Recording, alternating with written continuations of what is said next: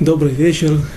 Мы с Божьей помощью продолжаем наше занятие по книге пророка Шмуэля. Мы находимся в ее первой части. И на прошлом занятии мы прошли часть 23 главы и попытаемся восстановить связь, вспомнить то, о чем мы говорили. И в начале 23 главы рассказывается о том, как Давид, находясь в, свое, в, свой, в своих родных краях, недалеко от своего дома, от города Бейт-Лехем, многим он известен как Вифлеем, находится он недалеко от Гуши Цион, территория, называемая так сегодня. Это высокие горы на севере Иудеи, на северо-западе Иудеи, западнее если по отношению к Иерусалиму, если мы возьмем карту, посмотрим на, на географическую карту земли Израиля, государство Израиль, эта территория находится юго-западнее, немножко юго-западнее от Иерусалима, или на западе от Бейтлехема, практически в том же месте, где и был бой царя Давида с филистимлянином, Эмека Эйла, долина Эйла, опять же, недалеко от Байчемыша еще некоторые э, метки. И, как мы читали в 22 главе, изучали ее, лагерь Давида или стан Давида превращается уже в лагерь, к нему приходят туда много людей из различных колен, и, как правило, это были люди, не просто ищущие прикрытие у Давида, потому что они спасаются от каких-то людей, от взаимодавцев, от долгов, которые они не могут выплатить, или люди, которые ищут уединение, быть в пустыне, быть подальше от общества. И, как правило, это люди не самого высокого полета, а прежде всего к Давиду приходят люди великие, люди большие, знатоки Торы, знатоки, люди с высоким духовным уровнем, которые трактовали различные, несколько мест э, пророчеств. Из Торы и также пророчеств пророка Шмуэля, которых, из которых следовало, что будущим царем или настоящим праведным царем народа Израиля будет отпрыск колена Давида, извините, отпрыск колена Иуды, и в Давиде они видели воплощение тех пророчеств. И вот когда лагерь Давида превращается в небольшой или даже уже большой отряд, в этот момент Давид попадает в испытание, Всевышний посылает ему испытание, сообщают Давиду, как это следует из первых стихов 23 главы, сообщает Давид о том, что филистимляне нападают на город Кеила. Город Кеила являлся Ир-Сфар, город, приграничный город. И, как мы упоминали, гласит Аллаха, закон в Шульхан Арухе, в части его Орах Хаим, Симан Шин Хафтет, 329 параграф, что если приходят враги воевать с пограничным городом, и даже если они нападают не на их целью не является захватить в рабство, в плен как можно больше душ еврейских, убить евреев, а только мамон, только имущество интересует их, в такой ситуации нельзя нарушать субботу, если идет речь о городе, находящемся внутри границ Израиля. Если же город находится на границе, то можно нарушать субботу и выходить против этих врагов, даже если речь идет о искей каш ветевен, солома и сена. Даже если враги приходят и берут вещи, которые очень мало пригодны для хозяйства. а какая причина этому? Почему разрешается даже является мецвой заповедью идти и воевать, нарушая субботу с врагами, потому что, чтобы шелотие эрец ноха лейхабеш, чтобы не стало в глазах врагов и народцев земля легка для захвата. То есть они увидят, что евреи не воюют в субботу, они увидят, что прежде всего у них может создаться иллюзия, что евреи вообще не отвечают, когда не отвечают, не выходят на контрудар, на войну против погромов, целью которых является имущество, захват имущества. Или же они обратят внимание, что в субботу евреи не, не воюют, и поэтому будут нападать именно в субботу, и так им станет удобно нападать на Израиль, и таким образом они могут часть за частью отрезать у евреев их земли, захватывать, порабощать участок за участком, территория за территорией. И поэтому Аллаха гласит вновь, что если же идет речь о городе приграничном, а, как мы помним, эти места, они пусть сегодня находятся внутри земли Израиля и всегда находились внутри святой земли, но территория современного сектора Газа, Ашкелон, Ашдот, Кирият Гад, в общем-то, практически до Большого Тель-Авива, территория колена Дана. Всеми этими местами обладали тогда филистимляне, и власть их распространялась до иудейских гор и до Бейчемиш, если вы помните, кажется, в седьмой главе, когда попадает ковчег Завета на семь месяцев в плен к филистимлянам, то там описывается передвижение ковчега между городами. В трех местах он побывал. И в конце концов филистимляне возвращают его в ближайший город, который был Бейчемиш, ближайший город, где проживали евреи. Поэтому места эти пограничные. И вот Давид решает выйти на войну, на помощь своим братьям. В его стане произошло, его стан был разделен. Его советники, ближайшие соратники разделились на два лагеря, а может быть лагерь состоял, два лагеря состояли, с одной стороны Давид, а с другой стороны все остальные его люди, и их таанот, их утверждения были понятны. Мы сейчас находимся здесь, в Иудее, Анахну Ирей, мы сами боимся Шауля, мы находимся вне закона, мы постоянно под опасностью преследования, и сегодня мы увидим, насколько тяжелы были преследования Давида, его попытка уйти от царя Шауля. И вот в этой ситуации царь Давид все же пытается убедить своих соратников для того, чтобы в том, чтобы пойти на город Киила против филистимлян и помочь своим братьям, потому что какое бы тяжелое время не было, но мецва, заповедь всегда остается заповедью. И кроме того, царь Давид знает, что в конце концов, если уж он помазан на трон, великим пророком, величайшим пророком, который шакуль, взвешен, имеет тот же вес приблизительно, тот же, приблизительно тот же вес. У каждого свои аспекты, у каждого была своя роль, каждый был в своем поколении, но такой же вес, так говорят Шакульки, Негед Мошев и Аарон.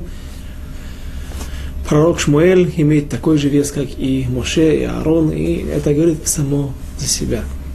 И вот Давид уверен, что он будет царем, а царь, прежде всего, главная забота его о народе, о его духовном уровне и о его защите всегда, когда приходит, недавно я видел Мидраш, я не, не могу процитировать точные слова, но когда говорит он так, когда приходит беда, глаза народа устремлены к его царю.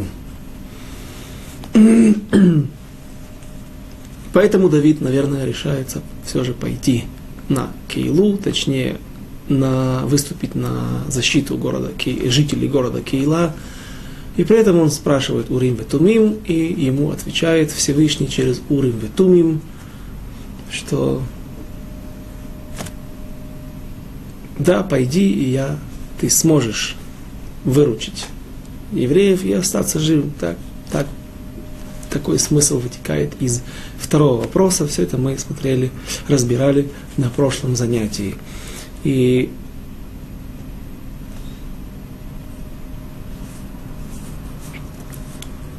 подобные истории уже были и в наше время, которые, когда использовали этот симан Шин Хав Тет в Орахаим, в части Шурханоруха Орахаим, в 329 параграфе, в котором говорится, что за имущество можно воевать и в субботу, если оно, если территория или это имущество расположено на границе – Всем известен Квиш номер один, трасса номер один, центральная трасса сегодняшнего государства Израиль, которая соединяет Иерусалим с Большим Тель-Авивом. И это та трасса, по которой постоянно текли колонны поддержки для а, Иерусалима, который в свое время попадал в оцепление, в окружение арабов, и там евреи героически держали свою оборону. Но я хотел коснуться среднего течения, средней части этого квиша, этой, этой, этой, этой трассы, когда уже заканчиваются высокие горы, и мы спускаемся с Иерусалима в сторону Тель-Авива, э, после перевала Латрун, который тоже является местом боевой славы времен независ... войны за независимость и других войн Израиля. Сразу же с правой стороны появляется живописное поселение, которое называется Шалабим. Его основали и продолжают проживать там э, религиозные евреи из движения вязаных кип. Вязаные кипы или так называемые религиозные сионисты. И вот э, в, в этом месте произошла интересная ситуация. Война, которую назвали Мильхемет Тракторим. Война тракторов. Время это было неспокойное, время конец 50-х годов, время становления, когда армия Цагаль пока что еще только формировалась, не было той армии регулярной или так отработанной, которая была уже в более поздние годы. И, и время, когда так рассказывают очевидцы или люди, которые знают, что-то читали об этом, что буквально не было места в государстве Израиля, где можно было бы выйти после шести часов вечера, когда наступают сумерки, спокойно на улицу. Везде были нападения, везде были кнуфиот, мафия, банды арабов, которые вылазили из своих укрытий, переходили с легкостью со стороны Иордании, ведь тогда территория Самарии и Иудеи и Самарии была полностью принадлежала и к Иордании, не просто отдельное арабское государство, палестинское, палестинское, а именно иорданское. Территория, э, мы находимся здесь недалеко, в студии Толдот и Шурун, на трассе, которая, кажется, называется Голда Мейр, на, на улице Голда Мейр, которая проходит от Рамота, от самого той, той могилы пророка горы Шмуэль, где похоронен пророк Шмуэль, и доходит до место, где, которое называется э, Рхов Шмуэля Нави, улица пророка Шмуэля. Так э, вот это место, по этому месту до 60, 1967 года проходила граница. И с одной стороны, с левой стороны, в сторону Рехеса, в сторону Рехес Шуафат, Гива Царфатид, это место принадлежало арабам и иорданцам, а через, буквально через дорогу, где начинается район Гиула, ортодоксальный район, все это место было уже еврейским. То есть из окна в окно заглядывали друг к другу. Из одного было можно заглянуть в форточку соседнего государства. И вот не все места, очень тяжело было остановить банды из, поток банд из Синайского полуострова, с Иордании, с этих вот территорий, которые сегодня под властью государства Израиль, под контролем государства Израиль. И много историй, которые, десятки случаев страшных трагедий, когда Байма Але Акрабим, такое поселение недалеко от Эйлата, был вырезан целый автобус, брошена была лимонка в автобус, где погибли женщина с детьми. Масса-масса историй, которые не очень хочется приводить. И вот, вот на, на этом фоне, в преддверии, во времена предшествий войны 67 года, э, шестидневной войны, были некоторые территории, над которыми пока что не было установлено никакой власти, ни иорданской и ни израильской. И как обычно, мировое сообщество, я не знаю, на каком основании устанавливалась, граница, э, кто-то в самом государстве Израиль, наверное, мировое сообщество устанавливало такие правила, что там, где есть обрабатываемая территория или растущие деревья, признак того, что это место обрабатываемо, обрабатываемо и отсюда собирается урожай, то, соответственно, те, кто обрабатывал эти деревья и сажал их, ему доставалась эта территория. И вот в Эмек Аялон, в, вот в том месте, где находится поселение Шалабим, долина Аялон, Квиш Аялон, так, э, также есть такая трасса под таким названием Аялон уже в, в, в глубине Большого Тель-Авива, вдруг вышли в преддверии субботы иорданские тракторы для того, чтобы установить факт их власти над этой землей. И начали перепахивать земли, которые не принадлежали никому, потому что на них никогда никто не выращивал. Никакие культуры не было там садов. Соответственно, из поселения Шалабим, которое также в свое время подвергалось массам нападений от, со стороны арабов, вышли израильские тракторы, и каждый старался захватить как можно больше территорий вот таким образом. Так ее и назвали Мильхеми тракторы, война тракторов. Но наступила суббота. Что делать дальше? Осквернять субботу и продолжать работы на земле? Или же нужно оставить и довольствоваться тем, что люди смогли захватить, а дальше будет, что будет. Местный рав, который был главой этого поселения, на основании вот этого параграфа, который дважды мы сегодня упомянули, вновь поменем его Шурхан Арух, его часть, свод законов Шурхан Арух, его часть Орах Хаим, одна из четырех частей, Симан Чин Хофтет, параграф 329, который говорит, что если место приграничное, то можно осквернять субботу и воевать, или воевать с оружием, или воевать на тракторах, для того, чтобы удержать как можно больше земли, имущества в руках евреев. И когда в какой-то момент Вся земля была перепахана, с одной стороны иорданцами, с другой стороны евреями. Больше не осталось клочка земли, за которой можно было бы соперничать. Тракторы были оставлены на месте, и евреи, спустившись с них, пошли пешком далеко в свой Ишу, в свое поселение, для того, чтобы отдать, дать должное царице субботы.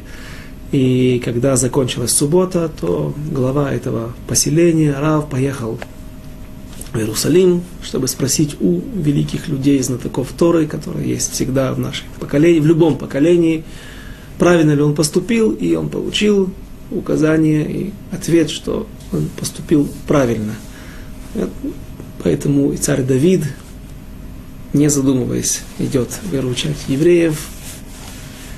И кроме того, форма, в которой происходило это ограбление – здесь упоминался глагол «вы шосим это гранот». Пришли, пришли филистимляне, так было доложено Давиду, что пришли филистимляне, и они шосим грабят гумно, но слово шосим, оно означает не просто грабить. Биза, лавуз, можно также сказать, захватывать с целью получить трофей, а они захватили эти места, они просто их уничтожают. То есть что-то они брали для себя, а что-то, все, что они не могли взять, они придавали огню и уничтожали.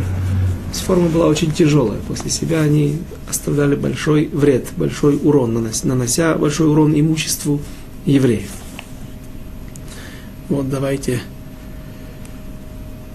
продолжим 23 главу. В ней есть несколько событий, на которых также мне хотелось остановить наше внимание.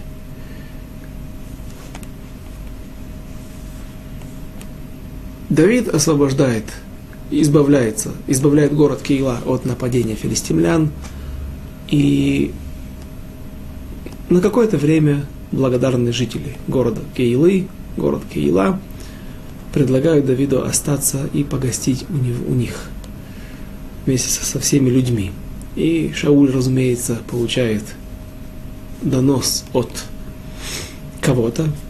Мир, к сожалению, не без добрых людей, как говорит поговорка в кавычках. И Шауль собирается прийти и осадить город Кейла. Написано, что он созвал весь народ, чтобы идти огромной армией и нападать на небольшой город и на ту горстку людей, несколько сот человек, которые составляли отряд Давида. Давид вопрошает Всевышнего через Урим и Тумим, спрашивает, сдадут ли меня люди в руки Шауля, и Давид. Получает ответ, что да, жители Киилы не так знает Всевышний, они планируют, зная о приближении или о намерениях царя Шауля прийти к городу, к их городу и осадить его огромной армией, всей израильской, они уже в сердцах или между собой договариваются о том, что, наверное, они не, не дадут прикрытие Давиду, а сдадут его в руки царя Шауля. Попытаться сказать в их оправдание, что люди эти были, к сожалению, научены страшным опытом. То, что произошло совсем недавно в городе Нов, когда был вырезан целый город вместе с не только полностью семьями коинов, а также и их скотом, такое жестокое отношение к тем, кто, каждому, кто, на кого попадает подозрение в сотрудничестве с Давидом и его людьми, и поэтому жители Кейлы, наверное, скорее всего, от страха, решают сдать Давида царю Шаулю. Давид узнает об этом от Всевышнего и собирается вновь в путь. Уходить, прятаться, менять свое место расположения.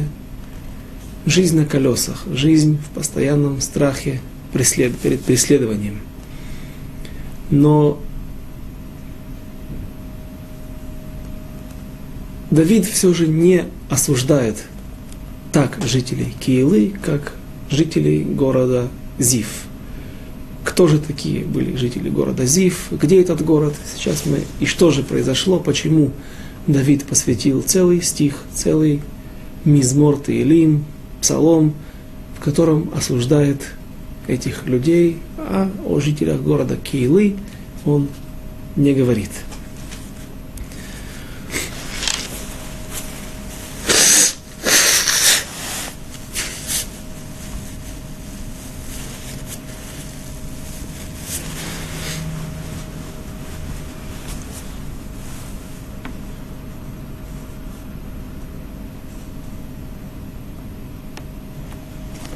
Стих 13. ויקום דוד ואנשיו כשש מאות איש ויצאו מקהילה ויתהלכו באשר יתהלכו. ולשאול הוגד כי נמלט דוד מקהילה ויחדל לצאת. И поднялся Давид и люди его, около 600 человек, уже лагерь, обратите внимание, не в 400 человек, а в 600 человек, возможно, часть города Киилы, благодарные люди, помог, решили присоединиться и разделить все тяжести блуждания и бегства от царя Шауля с, людьми Давида. Около 600 человек и вышли из Кейлы и пошли кто куда, кто куда. не совсем удачный перевод, я даже думаю, совсем неудачный перевод, неправильный в данной ситуации, потому что э, действительно здесь дважды повторяется глагол алху, ашер ит аллаху, но комментаторы говорят о том, что кто куда можно понять. Я не знаю, какой смысл вкладывали в свои слова переводчики текста, который у нас есть, Масадров Кук, но э, можно ошибиться и подумать, что действительно разошлись кто куда, разбежались все, все по своим домам или маленькими группами, разошлись в, в какие-то места для того, чтобы их тяжелее было поймать. Вспоминается подобная история или подобная тактика у э, повстанческого партизанского движения Ковпака, которое мы были на территории э, Западной Украины и Белоруссии, когда они э, находились в тяжелом положении, так они разделились большими, небольшими группами по несколько десятков, 10-20 человек, и потом в каком-то месте они встречались и практически все дошли, смогли просочиться через вражеское, фашистское и махшмам окружение. И, так вот, все же этот смысл, он неправильный, или может привести нас к ошибке, а, они не разошлись кто куда, а, а двойной глагол шли, куда постоянно шли и шли, они меняли, так говорят многие из комментаторов, меняли место расположения, они практически не оставались на одном месте много времени, больше одного дня, э, сроки мы не знаем, но у них не было места, которое они могли обжить, привести в порядок для удобства постоянное скитание, постоянное изменение места расположения для того, чтобы их было тяжело найти. Стих 14. а, давайте закончим 13. А Шау доложено было, что Давид убежал из Киилы, и он отменил поход. Стих 14. Ваешев Давид Бамидбар Бамецудот. Ваешев Багар Бамидбар Зив Ваевакшеу Шауль Коль Хаямим Вело Натано Элаким Баядо.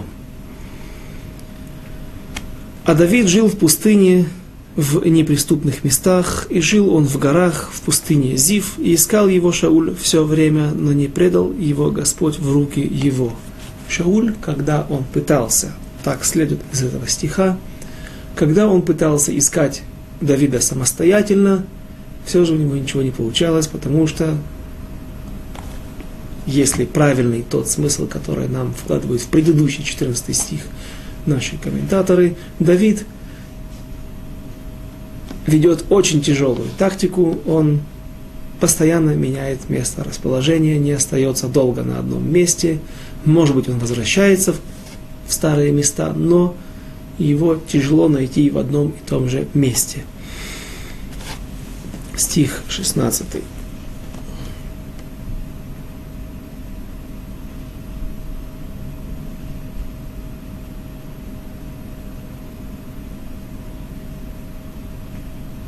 Точнее 15, Тетвав. Ваяр Давид, ки яца Шауль левакеш эт навшо Давид бамидбар Зив ба Хорша. И увидел Давид, что вышел Шауль его искать. В Давид бамидбар Зив ба Хорша. А Давид находится в пустыне. Зив ба Хорша. Хорша это лесистая местность или небольшой лес, лесок.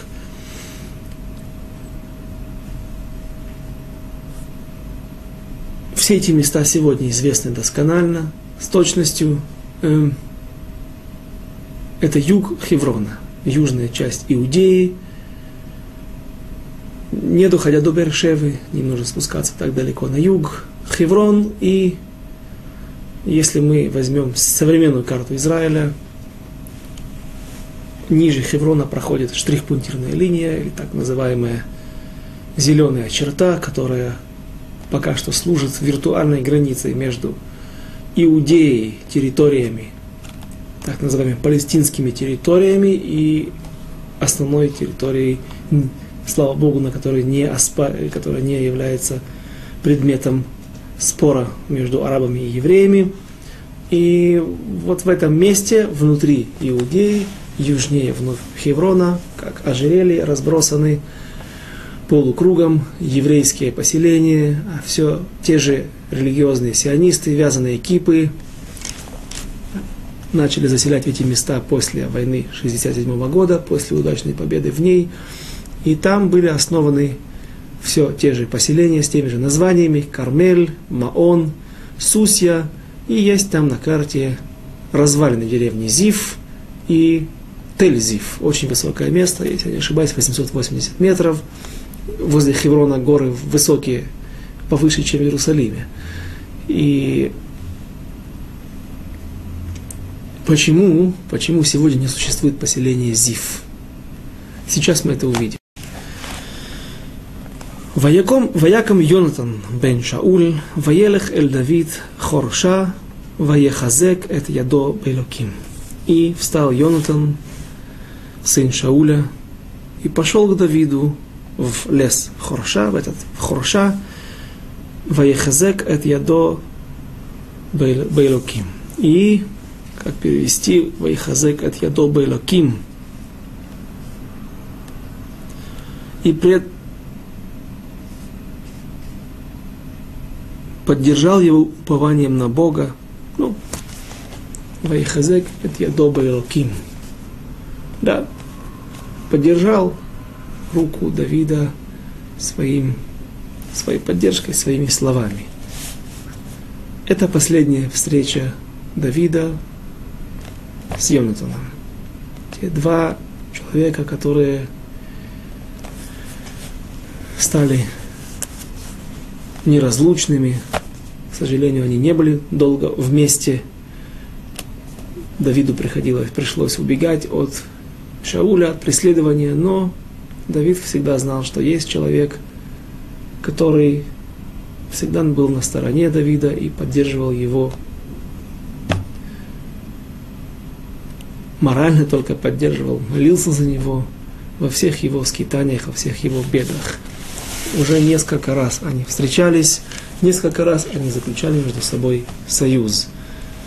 Это последняя встреча в лесу, место расположения которого мы не знаем, и приблизительно знаем, что это юг Иудеи. Где был этот лес? Это Хорша.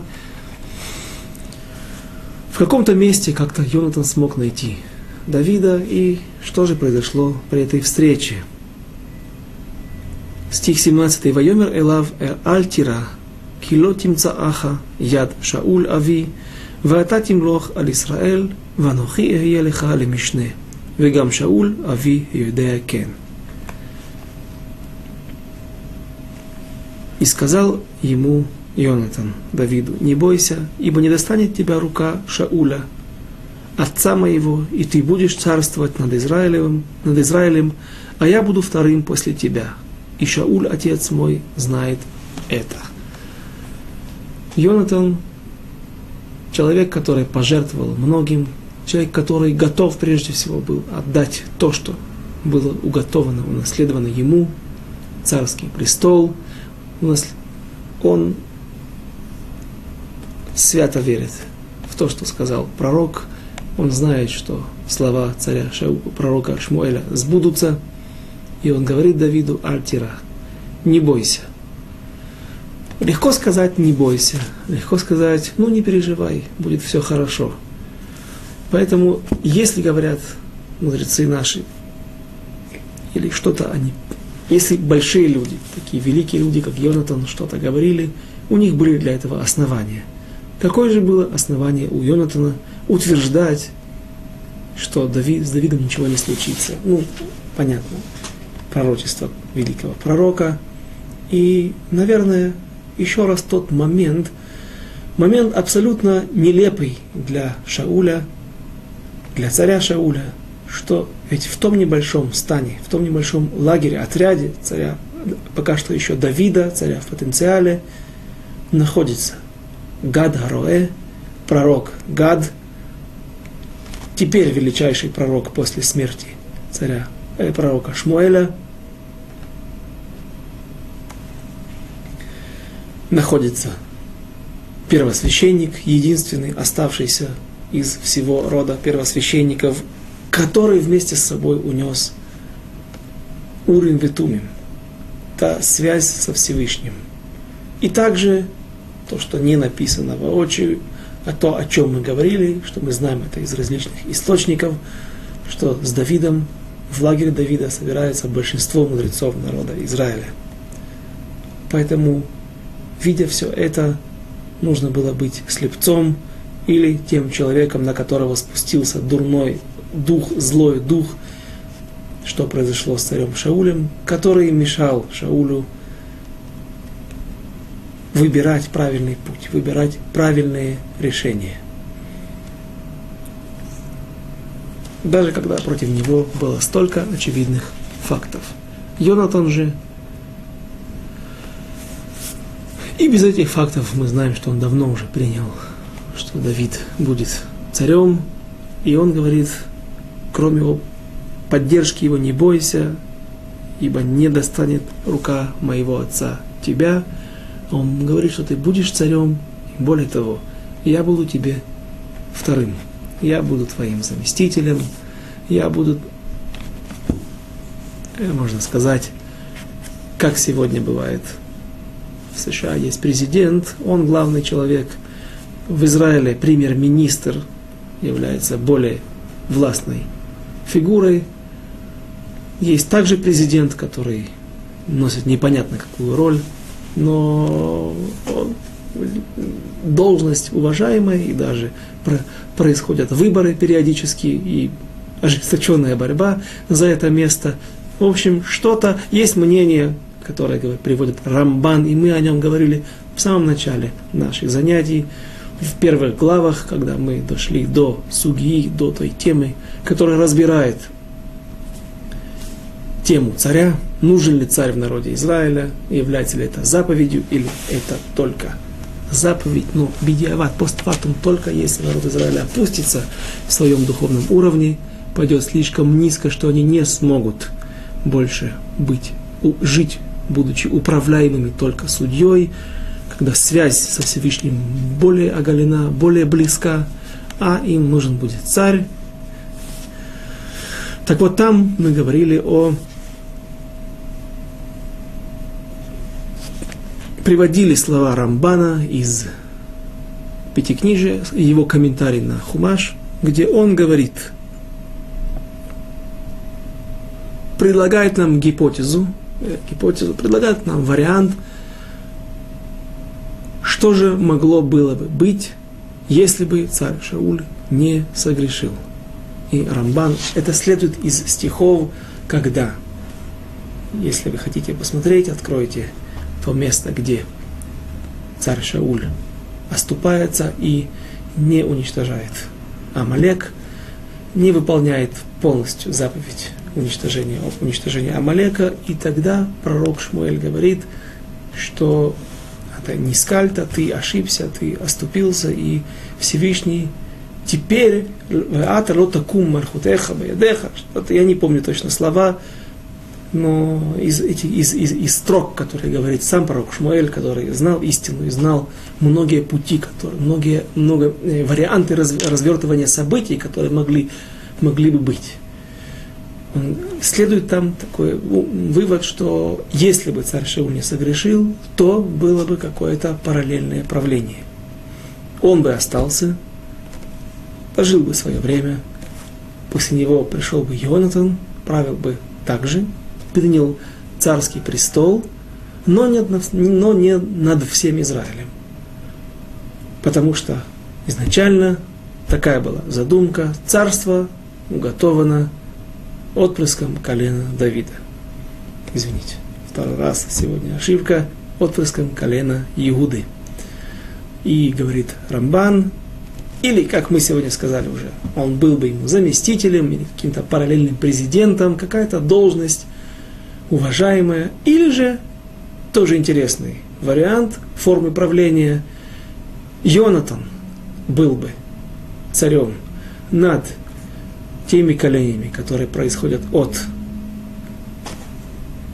Леи, от, Рах, от Рахели, то есть Беньямин и Йосеф. От Йосефа э, произошел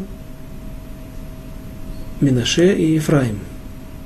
То есть он, ему была переведена про, про отцом Яковом Бухора, первенство, и стало быть, он, его потомки унаследовали двойную долю, то есть Йосеф должно было быть так, должен быть Йосеф и Беньямин, но у нас нет удела колена Йосефа, а есть Минаши и Ефраим. Вся Самария сегодня разделена на Минаши и Ефраим. Сначала горы, горы Ефраим, горы Ефраимские, от Иерусалима, от Рамалы и дальше на север, и от Шхема и до Эмек Израиль, до Израильской долины. Это удел колена Минаши, и также Минаши смогли захватить себе часть за Иордании, пол колена Минаши имели, обладали территорией за Иордании, недалеко от голландских, южнее голландских высот современных. Так вот, говорит Рамбан, что царь Давид правил бы в идеальной ситуации над всем остальным Израилем, над десятью коленями, а царь, Йон, царь не, не сбывшийся царь Йонатан правил бы над тремя коленями, отпрысками, выходцами от Рахели. А Давид над коленями сыновьями Леи. Но это не произошло. И Йонатан ошибся. Йонатан не знает, что ему суждено погибнуть вместе со своим отцом, за грехи отца, за свои грехи, за грехи поколения. Откровенно об этом наши мудрецы не говорят. Если в некоторых ситуациях мудрецы наши задают этот вопрос и находят на него ответ, то какая же была причина смерти Йонатана вместе с его отцом? Об этом нигде не сказано. Единственное, что можно вспомнить ту гмару, строки из Вавилонского Талмуда, в которой говорится, что если бы Йонатан одолжил или снарядил бы Давида в путь, когда он убегал двумя хлебами, то не произошло бы уничтожение города Нова, и Дой Гадуми остался бы жив, и царь Шауль остался бы жив, и, возможно, в общем-то, это причина, пусть косвенная, но для таких великих людей такие ошибки стоят дорого. Пройдем, продвинемся дальше. Стих 18. ויכרתו שניהם ברית לפני השם, וישב דוד בחורשה, ויונתן הלך лебейто.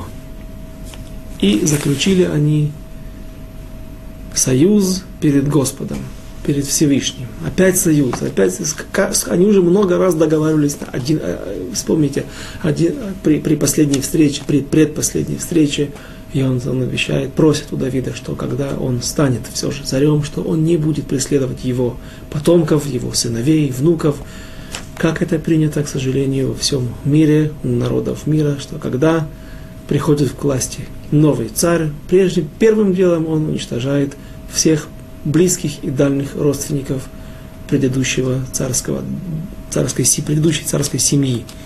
Об этом они уже договорились. Зачем? Что нужно еще? Чего не хватает? Почему нужно заключать новый союз? Разве он не верит Давиду? Он уверен в словах Давида, что он будет выполнять клятвы и обещания, но в данной ситуации есть слово перед Господом. И заключили оба они союз перед Всевышним. В предыдущие разы они не встречались, а только один один друг с другом. Сейчас же есть Коин с Урим Ветумим. Перед Всевышним. Теперь свидетелем этой, этого брита, этого союза становится сам Всевышний. И Поэтому была необходимость, Йонатан видел необходимость заключить, укрепить те узы, которые были между Йонатаном и Давидом.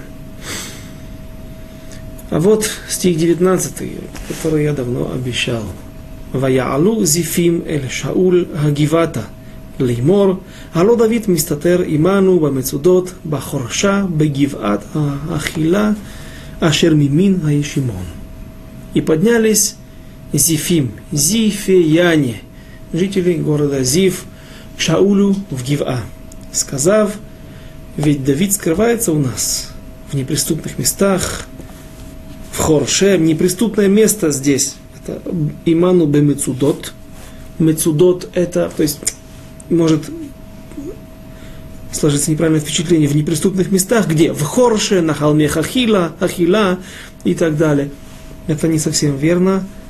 Первое место в списке это Бамецудот.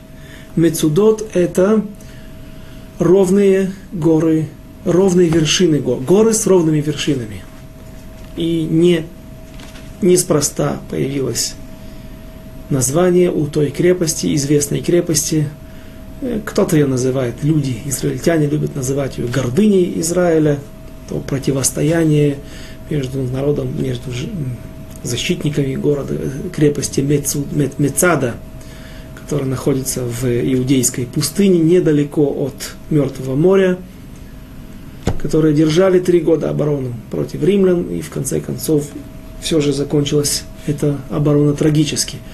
Как бы там ни было, название это происходит от название крепости происходит от географического ее расположения. Есть горы с острыми вершинами, а есть горы с ровными вершинами, и там наверху можно разбить лагерь для достаточно большого отряда, то, что нужно Давиду. С другой стороны, вокруг горы неприступны, как правило, есть немного возможностей подняться туда, единичные тропки, и Давид скрывается там, за это Мецудот, в неприступных местах. Дальше в Хорше. Хорша, мы говорили, это лес. Это не слово с большой буквы, как пишется здесь, какое-то географическое определенное название. Это не так. Хорша – это лес или лесистая местность.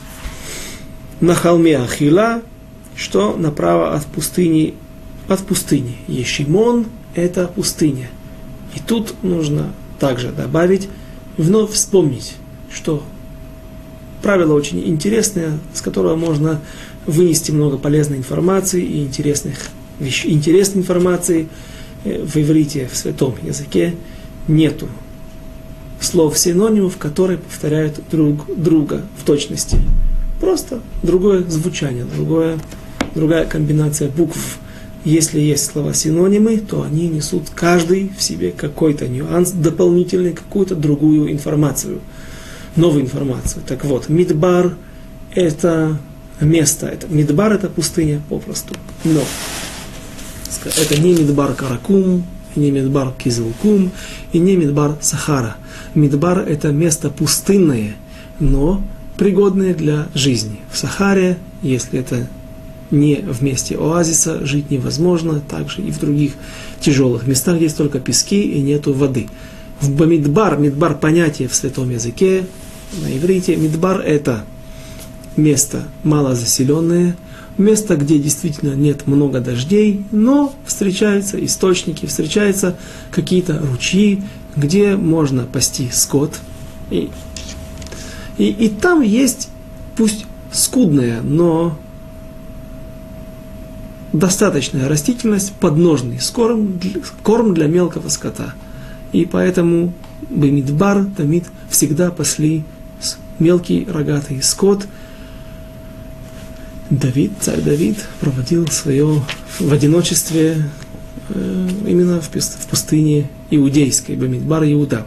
А вот слово Ешимон, Ешимон от слова Шмама. Шмама это действительно место, где нет ничего это уже что-то наподобие пустыни Сахара, то место, где оно практически непригодное для проживания. Это слово Ешимон здесь употребляется в смысле, то слово пустыня это Ешимон, место непригодное для жизни, и Давид бывает здесь. Ему приходится бывать там. Я не был в Иудее, не был в Хевроне, но по рассказам действительно есть там места очень плодородные, очень хорошие. Самые лучшие, может быть, я ошибаюсь, может быть, виноделы со мной поспорят, но самые лучшие виноград, виноградники в районе Хеврона. При этом есть совсем недалеко, чуть южнее, в самой иудейской пустыне есть места, как мы видим, что они абсолютно не пригодны для проживания. И все это на достаточно небольшой территории, на нескольких сотнях квадратных километров, может быть даже меньше. И вот жители Зифа, город Зиф, Тель-Зиф, можете посмотреть на карте, в сторону, на юго-восток от Хеврона находится Тель-Зив, возвышенность Зив. Там, наверное, был этот город, и вот жители этого города проявляют излишнюю инициативу. Они до того, как царь Шауль их попросил, до того, как они подвергаются опасности, над ними вообще такая опасность не нависает, они по своей собственной инициативе посылают гонцов к царю Шаулю и рассказывают ему о том, что нам известны стоянки э, Давида и его отряда, те места, где они постоянно маневрируют, из которых они, места, места, которые они меняют один за другим, и поэтому ты пока что не смог их поймать, но мы уже с точностью установили его маршруты, его места, и можно установить наблюдение. Возможно, это было предложение. Так мы сейчас увидим из следующих стихов. Мы можем установить наблюдение за каждым из этих мест. И как только Давид и его люди появятся в этом месте, мы дадим тебе знать и будь готов идти на ловлю. Откроем пророки. Можно попросить Писание, две книги пророков взял обычно зеленые Писание, а синие пророки. Себя. В книге Таилим, 54-й Мундалет, 54-й Мизмор, 54-й Псалом Давида полностью посвящается в кавычках людям Зифа. Царь Давид, будучи уже царем, возможно, он сочинил этот стих в сердцах, когда еще он был в бегах от царя Шауля. И вот он отзывается о них очень плохо – руководителю на Нагинот, вновь Псалом 54. Маскиль Давид, Маскиль Давид, когда пришли Зифеи, Зифияне и сказали Шаулю, ведь Давид скрывается у нас, Божий, именем, именем Твоим, спаси меня и силой Твоей, вступись за меня. Боже, услышь молитву мою, внемли словам уст моих, ибо чужие восстали на меня и жестокие искали души моей, не имели Бога пред собой. Села, вот Бог помогает мне, Господь поддерживает душу мою, обратит Он зло на врагов моих. Верностью Твоей истребит их, добровольно принесу жертвы Тебе. Славить буду имя Твое, Господи, ибо они, оно, благо, ибо от каждой беды Он спасал меня, и поражение врагов моих видел глаз мой. Ну, мамаш проклятие просто проклинает и желает смерти, желает обратить свое зло против этих людей. И очевидно отличие в поведении жителей города Киила, которые были наверняка благодарны Давиду, но боялись за жизнь свою, за жизнь своих детей, жен, за жизнь своих семей и все, что у них есть, и поэтому они готовы были не по собственной инициативе. И только в мыслях они планировали отдать Давида в случае смертельной опасности, которая может нависнуть, если она нависнет над их городом и над их семьями. Жители же Зифа, во-первых, не находились в этой ситуации, во-вторых, это была инициатива с их стороны, и не только они сдают Давида один раз, а предлагают обширное сотрудничество с царем Шаулем.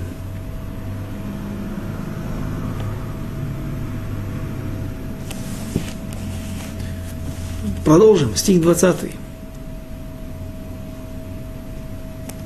ואתה ואתה לכל אבת נפשך המלך לרדת רד ולנו הסגירו ביד המלך. И вот продолжает, мы остановились посередине послания – Зифиян, Зифим. А теперь, если хочешь ты, царь, спустись, спускайся, в наше дело предать его в руки, и, а наше дело предать его в руки царя. Вайомер Шауль, брухим атем лаашем, ки хамальтем алай. И сказал Шауль, благословит вас Господь, что вы пожалели меня. Вновь и вновь видно, что царь Шауль видит себя преследуемым, видит себя несчастным, видит, он нуждается в том, чтобы его жалели. Леху на ахину от удеу уру эт мекомо, ашер тие раглой, мира аушам ки амар элай аром яримху. И сказал Шауль, да благословит вас Господь, что вы пожалели меня, идите же, подготовьтесь еще и разведайте, и высмотрите место его, где он бывает. Он не принимает их на слова, не верит им. Не просто не верит, наверняка он верит, но он знает, что информация, которую приносят, принесли ему зифияне, она уже устарела. Он знает прекрасно своего зятя. Он знает откуда, и разведайте и высмотрите место его, где он бывает, где, кто видел его там, ибо мне сказали, что он очень хитер. Ки амар элай, аром я ариму. Перевод, ибо сказали мне, что он хитер. Сказали, на русском языке переводят во множественном числе. Здесь же в стихе написано в единственном числе. Ки амар элай, ибо сказал мне. Кто сказал мне? Кто-то мог сказать как можно как перевели здесь, а есть комментаторы, которые говорят, когда-то Давид сам сказал мне, когда он был главно, главнокомандующим наших войск, общеизраильских, моих войск Шауловых, когда он ходил на войну, он рассказывал мне, какую военную тактику он предпринимает. И он всегда аром и арим, аром это хитрость. Он всегда воюет хитростью, он разделяет армию на некоторые, на маленькие отряды, и таким образом может налетать с разных сторон. И, и во-первых, тяжело воевать против, с одной стороны, небольшого количества солдат, но проблема, что ты не можешь их окружить, потому что они, наоборот, окружают тебя, они нападают со всех сторон. Кроме того, может создаться впечатление, что нас окружают вдруг крик «Ура!» с одной стороны, за царя Шауля, за, за Всевышнего, вдруг «Ура!» с другой стороны, и, соответственно, в рядах филистимлян и других врагов могла возникнуть паника. Наверное, что и происходило. Так объясняют некоторые комментаторы, что Шауль говорит, я знаю моего зятя, когда-то он мне сам делился своими военными премудростями, хитростями, его военной тактикой – Поэтому в Амар Элай он сказал мне Аром Ариму. Я, он очень хитрый. И высмотри, Уру, стих 23, Уру уду микол хамахавоим, ашер итхабе шам, ושבתם אליי אל נכון, והלכתי איתכם, והיה אם ישנו בארץ, וחיפשתי אותו בכל אלפי יהודה. Вновь стих, который требует небольшого разъяснения, насколько нам позволяет время. Всегда говорить есть о чем, всегда очень много информации. И вы смотрите, разведайте все его убежища, в которых он скрывается, и возвратитесь ко мне, удостоверившись, я пойду с вами, и будет, если он в этой стране, то я буду искать его среди всех семейств Иудиных. Есть объяснение. Альфы Иуда – это различные районы – семейства получали по жребию какую-то определенную территорию. Но есть объяснение, которое говорит о том, что царь Шауль говорит, а я в свою очередь заставлю, я смогу принудить, вынудить всех иудеев, которые пока что не помогают мне, как вы, благодарные мои граждане, я заставлю их всех чтобы они каждый доносил о Давиде, и у них не будет выбора, потому что я могу покарать смертной казнью. На это наше время подошло к концу. Что же произойдет дальше? Интереснейшие события, тяжелейшие моменты в жизни. Один из тяжелейших моментов в жизни царя Давида. Об этом, Безрат Ашем, в следующий раз. До свидания, до следующих встреч.